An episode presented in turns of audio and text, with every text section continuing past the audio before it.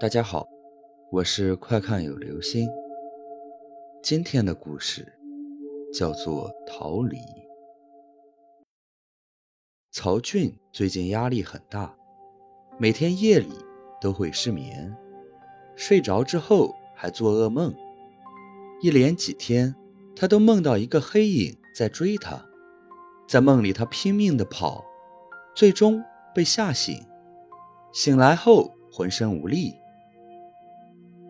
他去求助一位大师，希望大师帮他摆脱噩梦。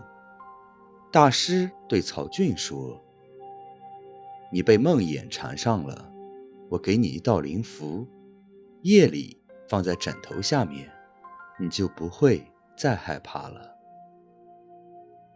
夜里，曹俊将灵符放在了枕头下面，睡着后。他又梦见了那个黑影，这次他没有逃跑，而是开始反击，把黑影赶跑了。结果，他却再也没有醒过来。曹俊死了，他的鬼魂见到那个黑影，发现黑影也是一个鬼。曹俊问鬼：“为什么？为什么把你赶跑，我就死掉了？”